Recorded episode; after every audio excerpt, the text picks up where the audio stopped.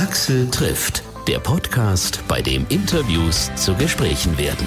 Ich bin Axel Metz. Vielen, vielen Dank fürs Hören auf allen Plattformen, auf denen dieser Podcast gelistet ist. Vielen Dank fürs Weiterempfehlen und auch Dankeschön für die Geburtstagsgrüße, die vor allem auf meinem Facebook-Profil gepostet worden sind. Fand ich echt klasse. Heute spreche ich mit einer deutschen Rocklegende, Wolfgang Niedecken, der Gründer der Kölner Band BAP.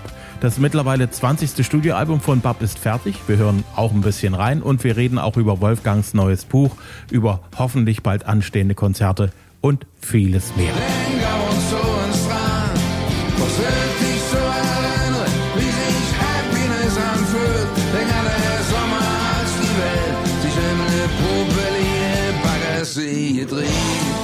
Normalerweise hätte ich Wolfgang Niedecken jetzt im Studio begrüßt. In Corona-Zeiten tut es auch das Internet mit mir im Studio und Wolfgang zu Hause mit einem Hund im Zimmer, der ständig nach Leckerlis verlangt. Wolfgang, ist der Hund versorgt? Der Hund hat seine Leckerlis gekriegt und nervt jetzt nicht weiter. Obwohl, naja, der, Hund ist, wenn ich, sobald ich hier hochgehe, singe ich eigentlich immer You Never Walk Alone, weil der Hund immer neben mir herläuft und weil er genau weiß, dass es da oben so eine, gibt so eine, eine blaue Dose, wo er zwei Leckerlis draus kriegt. Und weh, ich gebe ihm nur eins. Da fordert er, dass er zwei, aber ich, das kann ich aber auch in fünf Minuten Abständen äh, äh, runtergehen und wieder hochgehen. Jedes Mal will der dann seine zwei Leckerlis haben. Das geht natürlich nicht. Hunde sind schon ein Thema für sich. Auf jeden Fall. Hunde zählen ja nicht mit, ne? Also deswegen wartet er jedes Mal neu auf seine Leckerlis. Ja, eben, genau, genau, genau. Aber weh, ich gebe ihm nur eins. Insofern, insofern wird schon gezählt, ne? Wie nur eins? Was ist das denn? Also Hunde scheinen doch irgendwie ein Mengenverständnis zu haben. Ja, auf jeden Fall, auf jeden Fall. ja, so sieht's aus. Bei euch steht das 20. Studioalbum an. Das ist wirklich, das ist verdammt eine große Hausnummer. Ja, ja. Also das ist schon, wenn ich mir das so überlege, also 79 das erste. Und dann jetzt hier, also wenn man die beiden Radio Pandora Alben als, als zwei nimmt, äh, das war ja Plugged und Unplugged, das sind zwei verschiedene Alben. Äh, und dann diese dreimal zehn Jahre, wo wir mit, wo wir mit Kollegen dann äh, Stücke aus, aus 30 Jahren da interpretiert haben. Wenn man das mitzählt, sind es 20 Studioalben. Ja, und dann noch reichlich Live-Alben und dann noch meine Soloalben, die ja auch Bab-Repertoire für, fürs Bab-Repertoire zuständig sind. Also das waren schon, muss ich schon sagen, also diese 40 Jahre äh, Tonträger aufnehmen, das ist schon eine, eine, eine unglaubliche Masse an, auch an Repertoire entstanden, was natürlich auch immer wieder auch für so ein schönes äh, Luxusproblem sorgt. Was spielst du auf Tour? Ne? Und also wir können uns da wirklich schön äh, schöne Sachen zusammenstellen, natürlich auch immer unter der unter der Vorausgabe, dass natürlich besti bestimmte Songs immer dabei sein müssen, sonst sind die Leute enttäuscht. Aber wir haben wir haben immer ein schönes Luxusproblem und ich liebe Luxusprobleme. Das ist schon schön, wenn man da sozusagen sich Gedanken macht, äh, was muss ich denn weglassen? Ja, klar. Andersrum ist es ja auch ein Problem. So Writers Block, äh, irgendwie so, so, so Schreibblockaden hast du offensichtlich so nie gehabt. Also nicht wirklich. Ich weiß, beim vorigen Album, beim Lebenslänglich-Album war das, äh, hat es ein bisschen gedauert. Ich bin in die Türkei gefahren zu Freunden und äh, bin lange äh, am Strand rumgegangen. Das war noch in der Zeit, ähm, also erstmal vor dem Putsch war das natürlich und äh, war auch in der Zeit, wo man noch nicht schwimmen gehen konnte. Ich bin viele Wanderungen gemacht und irgendwann äh, auf der Gitarre rumgeklimpert und dann kam das erste Lick und von da an ging es dann auch. Es ist eigentlich immer nur so, ähm, so der Zweifel zwischen zwei Alben, äh, wo man denkt, ja, jetzt bin ich aber leer geschrieben, jetzt fällt mir garantiert nichts mehr ein. Und dann machst du eine Tour mit dem Album und dann spielst du und äh, entweder es passiert schon während der Tour, dass du auf Ideen kommst, äh, oder du schiebst das alles so lange auf und dann kannst du so einem komischen Stau kommen. Aber der Stau ist diesmal überhaupt nicht entstanden. Also unser, unser Gitarrist, der Ulle, der hat mir ein eine, eine Demo-Tape gegeben mit äh, elf Layouts, perfekt arrangiert schon und äh, ich konnte darauf äh, Texte schreiben.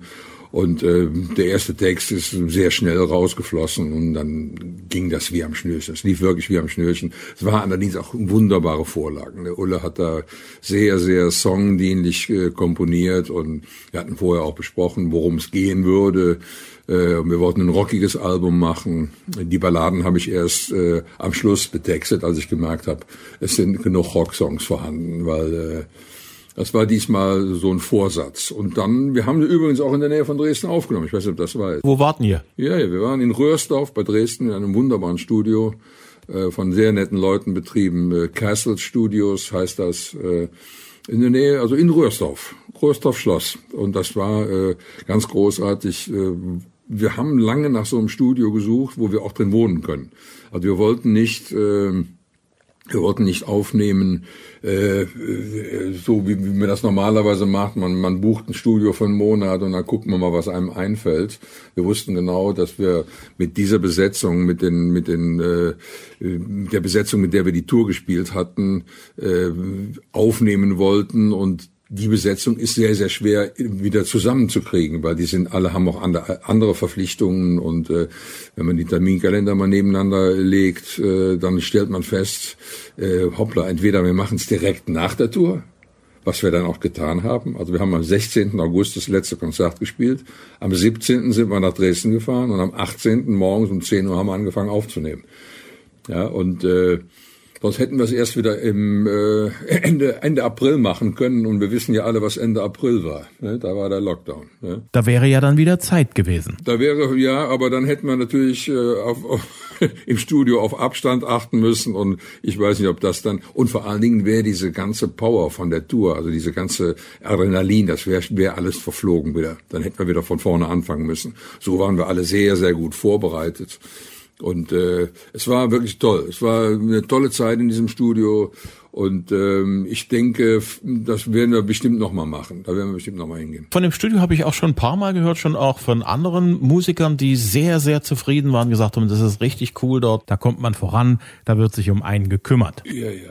Also man, man, wir, wir haben da gelebt wie in der WG. Wir haben übrigens den, den, den Tipp von den Zöllnern gekriegt. Ne? Äh, die haben uns das empfohlen. Äh, wir haben wirklich verzweifelt danach gesucht. Wenn, wenn du nur, nur wenig Zeit hast und du machst das dann äh, so, äh, wie das normalerweise geht, schläfst im Hotel, bist dann abends noch ein bisschen länger in der Hotelbar, stehst ein bisschen später auf, dann lässt du das Frühstück aufs Zimmer bringen und dann kommst du irgendwann mal so zwischen halb zwölf und zwölf im Studio an, dann trinkst du erstmal ein Käffchen und dann überlegst du, was macht man denn? Das hätten, hätten wir keine Zeit so gehabt. Außerdem diese Energie, die wir angestaut hatten, also das, dieses Adrenalin, wie ich eben schon sagte, das wollten wir auf jeden Fall auch auf die Platte bringen und äh, das hat funktioniert. Gott sei Dank hat das funktioniert. Es geht allerdings nur mit absoluten Profis, muss ich wirklich sagen. Also die Band ist wirklich äh, großartig. Hm. Wie lange habt ihr euch Zeit genommen für die Aufnahmen? Also wir haben die, die, die Grundtakes innerhalb von einer Woche äh, eingespielt. Das waren also 15 Grundtakes. Äh, auf dem Album sind 14 Stücke drauf. Wir mussten dann einen nochmal runternehmen, weil der Bogen sonst nicht mehr gestimmt hätte.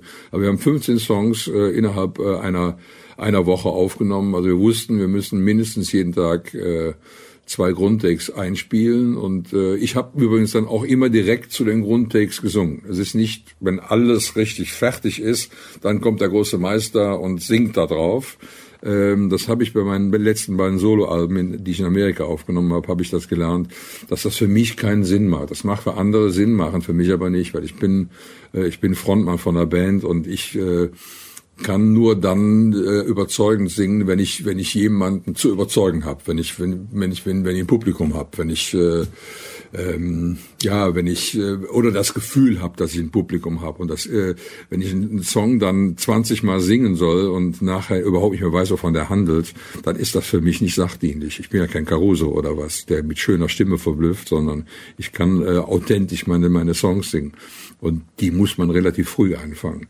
Und das haben wir bei dem Album äh, mit Bab zum ersten Mal gemacht übrigens. Also so richtig so am Stück alle mit dabei. Das, das hat auch was Besonderes, wenn man sozusagen mit den Kollegen, mit denen man arbeitet, die praktisch auch Publikum sind. Also du kriegst ja dort, während du singst, ja auch dein Feedback.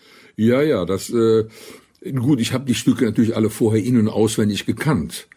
Aber trotzdem, wenn du die, wenn du die Songs dann äh, 20 Mal hintereinander spielst, dann denkst du nicht mehr daran, äh, an die Geschichte, die du erzählst, sondern du denkst nur dran, hoffentlich habe ich diese Melodielinie jetzt erwischt, hoffentlich habe ich da nicht schief gesungen, äh, war die Phrasierung richtig und wovon handelt das Stück überhaupt? Ja, das, das ist Unsinn. Also für mich macht das überhaupt keinen Sinn. Ich bin froh, dass ich diesen Weg ähm, äh, in, den USA äh, gelernt habe. Für mich ist das gut. Das ist, ist wahrscheinlich für, für vergleichbare Künstler ähm, auch so. Ich kann mir nicht vorstellen, dass, dass jemand den Dylan äh, eine, eine, irgendwie eine Zeile noch mal ausbessern lässt und, und singt doch mal in, in, in die Richtung, macht doch mal den Melodiebogen oder Springsteen oder was. Also die, die, die Kollegen, an, an denen ich hänge, werden das nicht tun.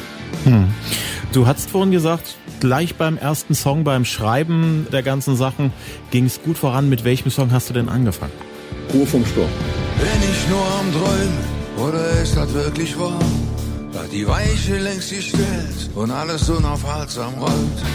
Skrupellose Bauernfänger, weltweit an der Macht. Schwarmdemente Spießer, haben sie brav dahin gebracht. Angst, verblendet, verblödet und manipuliert. Nützliche Idiot, ignorant und ohne Plan, demagogisch verführt zu Hass und Rassenbahn. Panik, sie käme zu kurz fühlen sich ständig bedroht, mitleidlos irgendwie verholt. Es gibt Menschen,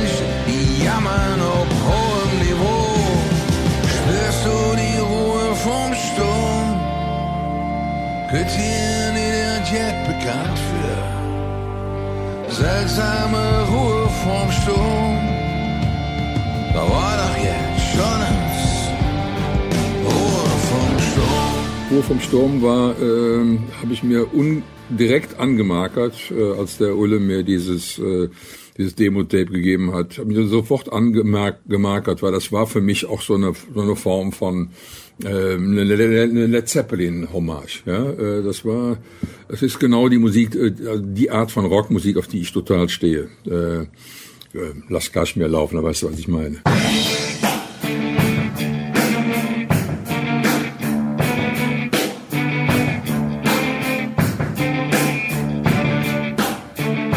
Das ist, äh, ich singe zwar nicht die Bohne wie Robert Plant, aber, aber diese Art von Musik, diese ähm, die Instrumentierung, äh, die, die nimmt mich schon mit. Das ist etwas, wo ich immer aufhorche. Das kann auch nicht nebenher laufen. Das ist etwas, was mich total elektrisiert. Und ähm, den ersten Song habe ich natürlich geschrieben. Das war praktisch, ich habe mich wieder mal beim Psychiater Niedecken auf die Couch gelegt und hab, hab rausgelassen. Natürlich die ganzen Ängste, ja, die ganzen Ängste, was, was, was in der, in der Zeit, äh, seit Trumps Wahl, was da, was da passiert ist, äh, die ganzen Populisten, die mittlerweile sich irgendwie an die Macht geschummelt haben, äh, das macht einem natürlich Angst. Und äh, ich habe es rausgelassen und habe bei dem Text eingefangen und es passt auch hervorragend zu dieser Bedroh zu dieser bedrohlichen Musik. Erstens mal muss ich wirklich sagen, Kompliment. Das Album, soweit ich es quer gehört habe, rockt wirklich richtig gut los. Und Ruhe vorm Sturm ist interessant, weil das ist mir auch ziemlich als erstes gleich mal so aufgefallen vom Text her, soweit ich es mitbekommen habe beim, beim Querhören, die schlimmsten Lügen sind, äh, wo man selber dran glaubt. Gibt es Lügen für dich, an die du selber lange geglaubt hast, wo du sagst, jetzt bin ich äh, einen Schritt weiter und habe das realisiert, wie schlimm diese Lügen sind, an die ich bis eben selber geglaubt habe? Es geht ja eigentlich um, um die Lügen, auf die man reingefallen ist. Also nimm mal die, nimm mal die Lügen in der deutschen Geschichte, auf die die Menschen reingefallen sind im Dritten Reich, was, was man ihnen erzählt hat und was dann schließlich passiert ist. Äh, das sind ja eigentlich die Lügen, die gemeint sind. Kommt noch ein anderes Zitat. Äh, die Lügen fliegen und die Wahrheit humpelt hinterher. Ja, also wenn, wenn, das ist ein Satz von Jonathan Swift. Ähm, äh, aus, dem, aus dem 18. Jahrhundert. Und äh, diesen Satz habe ich mir irgendwann mal notiert. Ich finde den so treffend für alles das, was äh, was beispielsweise der Trump so von sich gibt. Ja, der setzt einfach diese Lügen in die Welt und du musst gucken, dass du mit der Wahrheit hinterher gedackelt kommst, um und dann dann dann ist es womöglich auch schon wieder zu spät, weil die nächste Lüge schon wieder fliegt. Das das beunruhigt einen natürlich total. Hm. Es ist irre, wie ein Satz aus dem 18. Jahrhundert heute aktueller ist als, als jemals zuvor, weil ja die Lügen ja nicht bloß Flügel haben, sondern durch das Internet in Lichtgeschwindigkeit unterwegs sind. Ja, ja also ich habe mal äh, fast zynisch gesagt, gut, dass die Nazis noch kein Internet hatten. Es ist schlimm genug geworden, aber man stelle sich vor, wie das noch mit Internet äh, und der ganzen Überwachung gewesen wäre. Das wäre, da hätte sich noch mal potenziert. Also Das heißt also, wir müssen ungeheuer aufpassen. In der Situation, wo wir jetzt sind, wir müssen höllisch aufpassen, dass das nicht überhand nimmt. Ich sage das mal als Kind der DDR. Auch die SED-Regierung, die hätten das, glaube ich, genauso genutzt. Ja, natürlich. Klar, wenn du die Möglichkeiten hast, dann nutzt du sie. Ja, ist doch klar. Äh, Gott sei Dank hatten die die auch nicht. Das war aber auch schon schlimm genug. Allerdings mit dem ganzen Naziterror nicht zu vergleichen. Aber das war, das war auch schon schlimm genug. Und Gott sei Dank habe ich in meinen jetzt fast 70 Jahren äh, nie unter einem, äh, einem totalitären Regime leben müssen. Gott sei Dank bin ich sehr dankbar für. Ich weiß auch nicht, wie ich mich dann verhalten hätte. Keine Ahnung, ich weiß es nicht. Das ist, glaube ich, das, was, was niemand von sich sagen kann, wenn er nicht in so einer Situation ist. Nein, nein.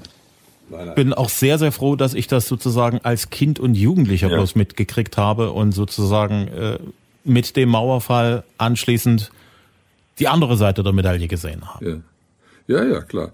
Und irgendwann ist man ja auch in der Lage, selbstständig zu denken. Es gibt ja erstmal die, die Jahre, wo man sich an seinen Eltern, äh, an seinen Verwandten orientiert und was die sagen, äh, stimmt. Äh, ja, und dann irgendwann fängt man an, selber zu denken. Man läuft auf einige natürlich. Man, man ist als, als Jugendlicher, also ich weiß, als ich 15, 16 war, welche, welche Wortgefechte ich mir in politischer Hinsicht mit meinem Vater geliefert habe. Ich habe, äh, das war, war, war sehr, sehr grausam, was ich mir mit dem erlaubt habe. Ich war selbstgerecht wie nur was. Äh, ich hätte alles besser gemacht, äh, überhaupt nicht verstanden. Ähm, was der Mann hat leiden müssen, äh, was er durchgemacht hat, äh, wie er immer versucht hat, seine, seine Familie irgendwie durch diese schlimmen Zeiten zu kriegen und sich natürlich dann auch angepasst. Ja? Äh, ich hätte mich natürlich nie angepasst, habe ich als 15-, 16-Jähriger gesagt. Was ein Scheiß, was weiß ich, was ich alles gemacht hätte. Hm. Dass es dir leid tut, hast du schon gesagt. Hast du das deinem Vater auch persönlich sagen können? Ja, leider nicht. Davon handelt ja eigentlich das Stück verdammt lang her. Das habe ich geschrieben äh, in, äh, ein paar Monate, nachdem er gestorben ist. Davon handelt das Stück. Und es gibt auf dem Lebenslänglich-Album gibt ein Stück, es ist lang her, wo ich die Geschichte von diesem Lied erzähle, wo ich auch dann wirklich nochmal ganz klar sage, dass ich, äh, ja, dass ich überheblich war, dass ich arrogant war und dass mir das ungeheuer leid tut. Das ist natürlich kein bekanntes Lied, das kann man auch nicht unbedingt beim Konzert spielen, weil so viele andere Balladen, andere leise Stücke auch warten, mal gespielt zu werden. Und, ähm, aber das ist ein Stück, das ich sehr, sehr mag. Hm. Verdammt lang her gehört ja auch immer zu den Grundpfeilern eurer Konzerte. Klar, ja, das, also ich, ich würde mich nicht trauen, ein Konzert ohne verdammt lange her zu spielen. Ich spiele es aber auch gerne. Es ist jetzt nicht, dass ich es abgenützt hätte. Ähm, das ist ein Song, wo ich immer meinen Vater äh, mal kurz vorbeikommen sehe in seinem grauen Kittel und er mich immer noch besorgt anguckt, ob der Kleine irgendwie sein Leben schafft. Und guck mal an, wie du das machst. Ja, ich habe mittlerweile, bin mittlerweile selbst vier erwachsene Kinder, mittlerweile sogar zwei Enkel. Also das, ich bin natürlich da auch an einer anderen Stelle mittlerweile. Ne? Oder, aber, aber ich meine, diesen, dieser Irrtum, der ist mir schon vor 40 Jahren aufgefallen. Oder vor noch längerer Zeit. Nur wir haben einfach nicht mehr wirklich miteinander reden können. Es war einfach so, es war alles verstellt. Es war, das ist sehr, sehr schwer, wenn man jemanden liebt und kann trotzdem nicht mit ihm reden. Wenn das einfach nicht mehr geht. Wenn das nicht mehr geht. Das ist eine furchtbare Situation. Hm. Du äh, singst auch in Ruhe vorm Sturm, ich komme mir vor wie ein Kreisel, der rotiert, bis er fällt. Ja, ja, das ist auch so ein Bild. Wie ist dir dieses Bild gekommen? Ich weiß es, irgendwann war es da. Ich habe dann äh, irgendwann war dieses Bild da und äh, äh, wir haben ja, im, im, auf Kölsch ist ja so ein Kreisel, heißt ja auf Kölsch, eine Dillendorp heißt das, eine Dillendorp. Und da, da haben die Mädchen haben früher mit so einem Dillendorp, mit so einem Kreisel gespielt, der wurde dann so gepeitscht. Und das immer, es war immer so ein, so ein ganz, äh, so ein ganz tragischer Moment, wenn er dann doch gibt, wenn er dann doch um, umgibt. Und äh, man hat versucht, irgendwie den in der Balance zu halten. Und so geht's mir natürlich auch oft, wenn ich äh, mit irgendwelchen äh, ja, mit irgendwelchen Problemen durch die Gegend laufe und, und zu keiner Lösung komme oder oder ich oder ich mir nur die Nachrichten angucke und denke, lieber wie, wie soll das weitergehen? Dann kommt man sich schon mal so vor. Ja. Hm. Was mir aufgefallen ist, auch was so allein die Titel angeht, alles auf Anfang, volle Kraft voraus. Du hast so viel Energie, dass es echt beeindruckend, also dass jemand, der so um die 70 ist, da sind andere Rentner und sagen, ja gut, noch ein bisschen Rente und dann schauen wir mal. Bei dir ist irgendwie, was so die Energie angeht, kein Nachlassen zu beobachten. Ja, das sind ja auch, das ist eigentlich auch Selbsttherapie, wenn ich mir das, also wenn ich so ein Stück nehme wie volle Kraft voraus. Der Typ, den ich da ansinge, bin ich ja selber.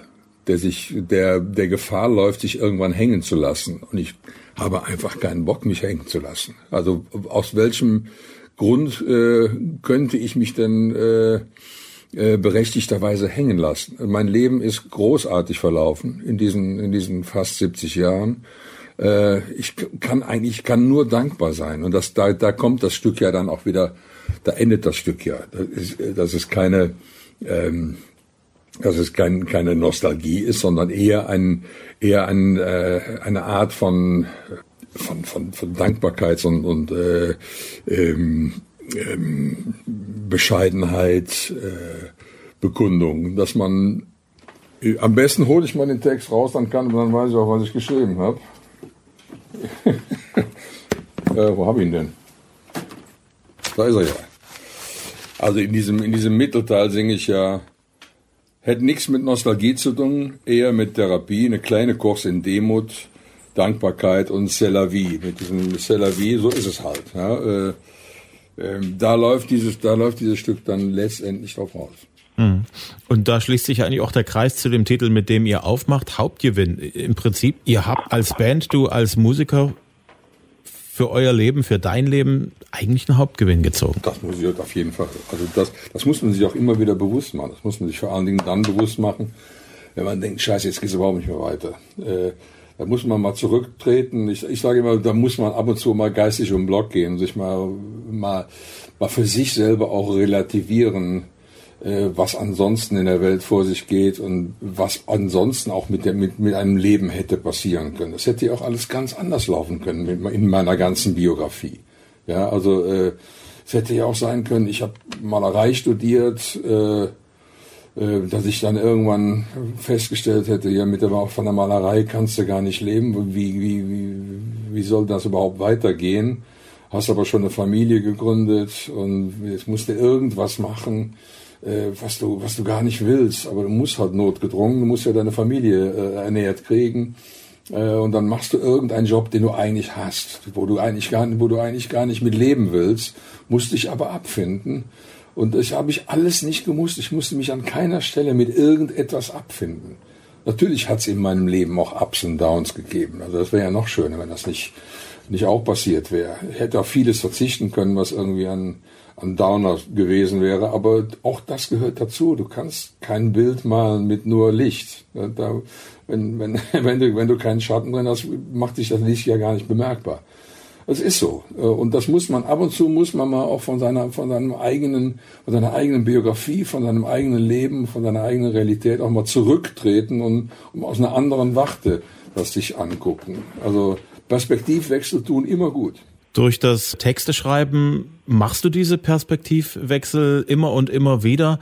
Wie wichtig ist dir so diese Selbstreflexion, dieses ich trete einen Schritt zurück und guck mir mal mein Leben mit einem gewissen Abstand an und, und ziehe meine Schlüsse draus?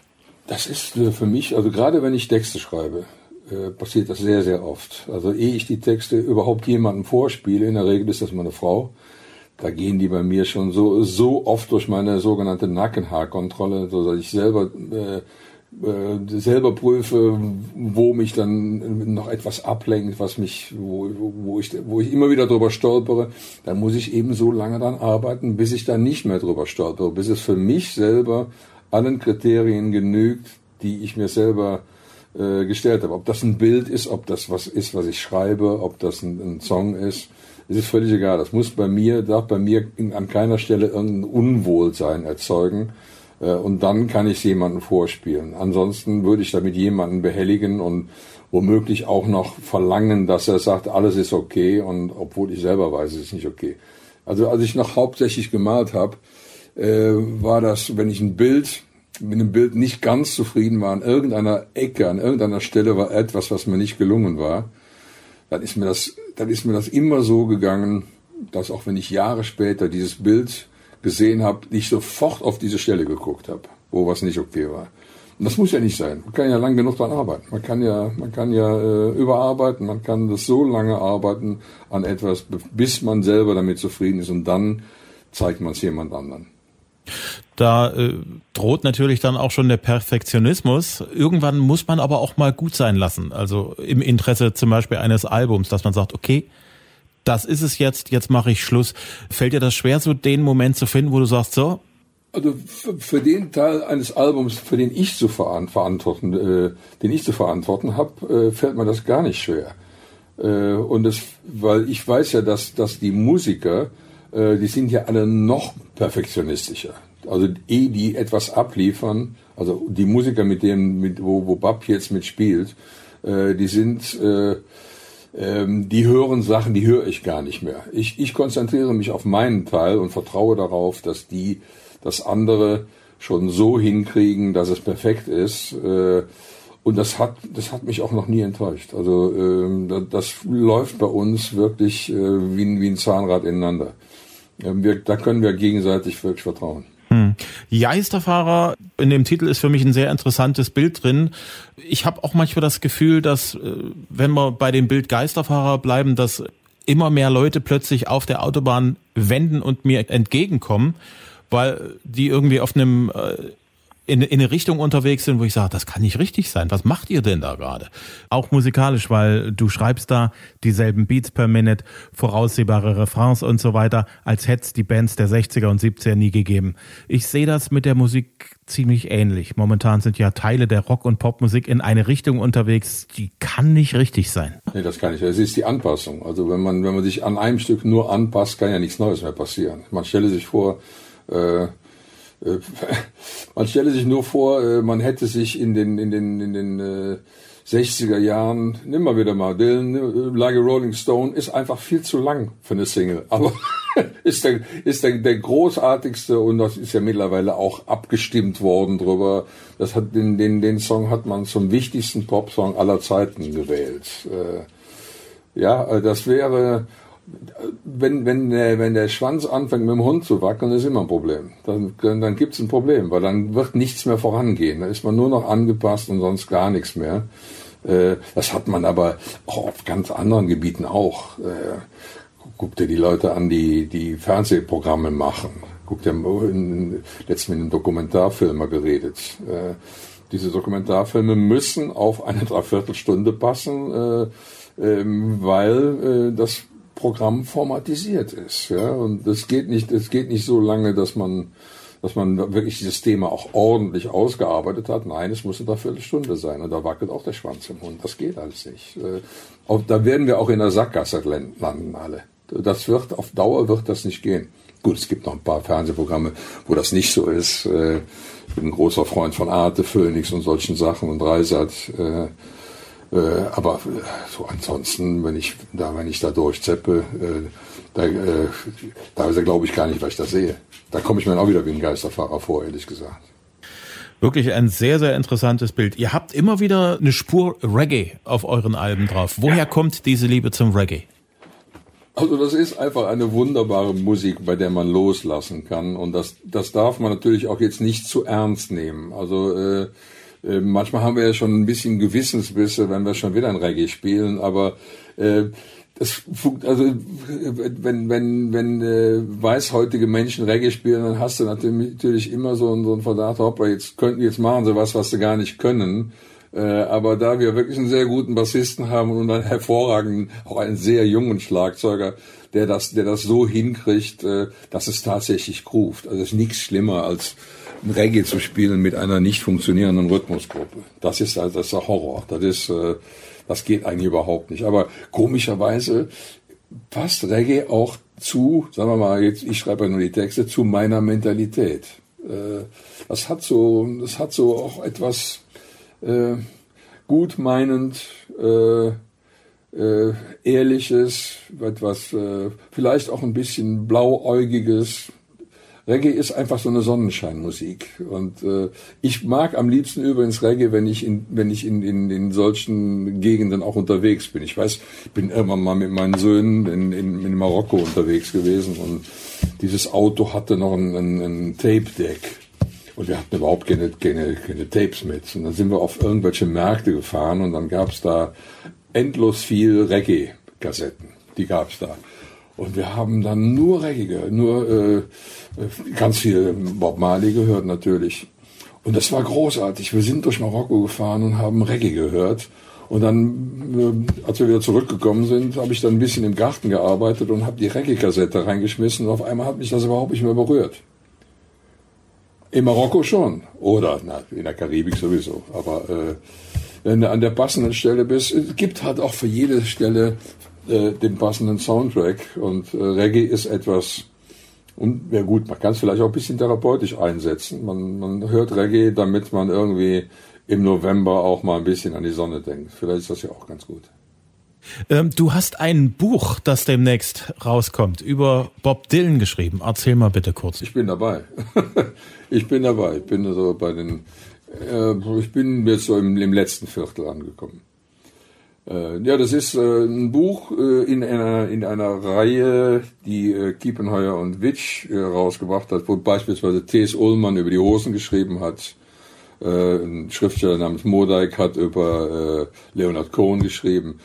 Es sind also alles sehr subjektive Geschichten. Der eine schreibt das als Roman, der andere schreibt, was er mit der Band erlebt hat, mit dem entsprechenden Act. Und das ist eine, eine, sehr schöne Serie. Da kann man sogar äh, also ich habe mit Take That überhaupt nichts am Hut, aber man kann tatsächlich auch dann lesen, was die entsprechende, ich glaube Sophie Bassmann hat, glaube ich, über Take That geschrieben, wenn ich mich recht erinnere.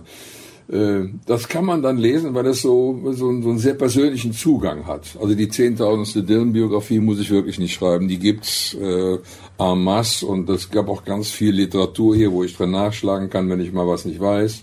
Das ist alles okay, aber so dieser, dieser, dieser, dieser sehr persönliche Angang, äh, was hab, was hab ich mit dem Dylan zu tun, was, wo, wo trat er in mein Leben und was habe ich alles so erlebt in der, in der Zeit. Die haben mich auch zweimal getroffen. Also solche Sachen, äh, die, die, die bei Bab irgendwie einen Niederschlag gefunden haben, wo Dylan dann wieder Bab beeinflusst hat.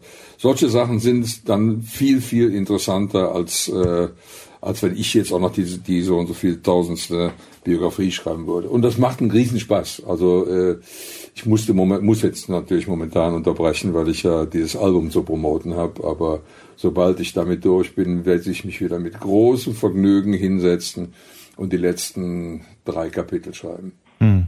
Dein Verhältnis zu Bob Dylan, was beim Schreiben dieses Buches hat dich an Bob Dylan überrascht? Ich meine, du hast dich dein Leben lang mit dem Mann beschäftigt, du hast ihn getroffen und alles.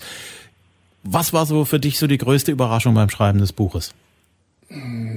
Ja, also wenn ich recherchiert habe, dann bin ich da auf Sachen gestoßen, die ich nicht unbedingt vermutet hätte. Äh, gestern erst habe ich erfahren, äh, dass ähm, Dylan eigentlich sehr gut befreundet war mit dem, äh, mit dem Präsident Carter, den er für einen großartigen Menschen hält. Äh, und äh, habe hab ich vorher nie drüber nachgedacht. Äh, ähm, und er beschreibt dann den, den Kater in einer Form, wie man von Dylan eigentlich auch nicht denkt, dass er, er redet selber äh, in, in diesem, diesem Film, äh, den CNN gemacht hat, er redet selber über den Kater in einer sehr, sehr einfühlsamen Weise. Äh, Dylan gilt ja eigentlich als sehr verschlossen. Äh, der nichts nach außen dringen lässt, außer seinen Songs. Er sagt ja auch, it's all in the songs. Also wenn ihn jemand fragt nach irgendwelchen Interpretationen, kommt immer nur, it's all in the songs. Hat er irgendwie auch recht. Äh, muss ja im Song drin sein. Wenn man da jetzt noch großartig Gebrauchsanweisungen mitliefern muss, äh, dann ist da schon irgendwas falsch an dem Song. Ähm, aber äh, klar, also ähm, aber das, was ich schreibe, hängt natürlich alles davon ab, was ich empfinde, wenn ich Dylan höre oder wo er mich, wo er mich hingebracht hat. Und da, dazu muss ich natürlich voraussetzen, dass ich schon sehr, sehr viel weiß darüber. Aber ähm, ich muss natürlich jetzt nicht irgendwie so eine, so eine Vollständigkeit niederschreiben. Die Bücher sind auch nicht besonders dick, ehrlich gesagt. Das ist äh, nicht so furchtbar. Es sind keine Wälzer. Also ich denke, nehmen wir mal an, dass meins schon das dicke, dickste in der Reihe sein wird, äh, wenn mir der Lektor nicht alles rauskürzt. Tour und solche Sachen sind ja momentan irgendwie noch nicht abzusehen. Ich schätze mal, ihr habt vor, wenn es irgendwie geht, wieder eine Tour zu machen. Ja, natürlich. Also wir hatten eigentlich ja vor, mit dem Album äh, eine, eine richtig schöne Präsentation zum Erscheinen zu machen hier in Köln im Satori. Das haben wir vor 40 Jahren als letzt, zu, zuletzt gemacht äh, in diesem Traditionssaal, wo ich dann wirklich jedes zu jedem Stück was erzähle und dann spielen wir es. Also gibt es kein, kein Rockkonzert, wo, wo man versuchen muss, die Spannung aufrechtzuerhalten, sondern wirklich eine Präsentation. Jedes Stück wird gespielt und je, zu jedem Stück wird was erzählt. Das hatten wir vor, das, irgendwann wurde uns klar, das wird wohl nichts werden, das können wir nicht machen. Dann haben wir vor, das haben wir, den Termin haben wir immer noch reserviert, dass wir äh, in der Köln Arena meinen 70. Geburtstag feiern. Das steht natürlich alles noch in den Sternen, ob das gehen wird, aber der, aber der, ähm, der Termin ist geblockt auf jeden Fall.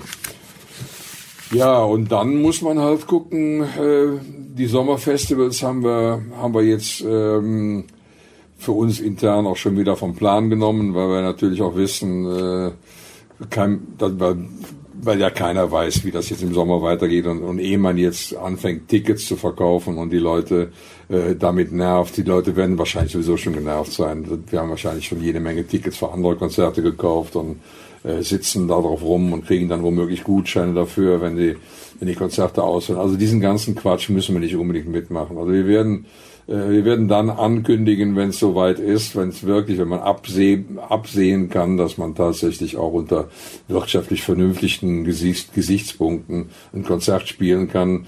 Äh, dann muss ein Hygienekonzept vorlegen, was, was überzeugt ist. Und äh, Planungssicherheit ist natürlich momentan der große Begriff. Und äh, wir machen uns da sehr viele Gedanken drüber. Also wir, wir hoffen, dass wir den nächsten Herbst eine Hallentour spielen können. Also mehr oder weniger ähm, wir hoffen, dass wir, dass wir den 70. Geburtstag gefeiert kriegen und dann, ähm, dass wir im nächsten, also jetzt in einem Jahr dann tatsächlich die Tour spielen können. Hängt natürlich auch alles davon ab, ob die entsprechenden Medikamente vorliegen. Ist klar, ich drücke euch sämtliche Daumen dafür. Dieses Jahr im Herbst gibt's 30 Jahre Wiedervereinigung. Ost und West sind wieder zusammengegangen. Was würdest du dir so für die nächsten 30 Jahre für Deutschland wünschen? Dass es dann endlich auch mal vollzogen wird. Dass es dann auch tatsächlich mal so, so ist, dass, dass überall, dass es wirklich so ausge, ausgelevelt ist, dass man gar keine Unterschiede mehr erkennt. Aber das wird noch dauern, da muss man noch Geduld haben. Ich glaube, wir sind auf einem sehr guten Weg. Äh, bei BAP ist die Wiedervereinigung auf jeden Fall komplett vollzogen. Also wir haben äh, äh die Anne kommt aus Dresden und der Micha kommt aus Leipzig. Also bei uns hat das schon seit, seit langer, langer Zeit funktioniert. Das ist, glaube ich, ein schöner Schlusspunkt. Ich glaube, unsere Zeit ist mehr oder weniger rum. Hat mir sehr, sehr viel Spaß gemacht. Wenn du irgendwann auf absehbare Zeit nach Sachsen kommst, nach Dresden, ich würde mich auch gerne über ein persönliches Gespräch freuen. Alles klar, machen wir. Axel trifft Wolfgang Niedecken von BAP. Das neue Album heißt Alles fließt, erscheint am 18. September als Dreier-Vinyl-Set, als Doppel-CD mit Hardcover-Buch zum Download und auch zum Streamen auf allen einschlägigen Portalen. Wolfgangs Buch über Bob Dylan wird auch dieses Jahr noch erscheinen. Mehr Infos findet ihr auf bap.de. Ich freue mich schon auf die nächsten Folgen. Da ist einiges in der Pipeline. Es gibt Neues von Ray Garvey oder Mia oder Silbermond, um nur einige zu nennen. Neue Folgen gibt es immer dienstags kostenlos zum Hören per Download auf Apple Podcast, Google Podcast, gestreamt über Deezer oder Spotify auf Audio Now und hitradio rtl.de. Vielen, vielen Dank fürs Hören, fürs Downloaden, fürs Abonnieren und fürs Weiterempfehlen. Bis zum nächsten Mal.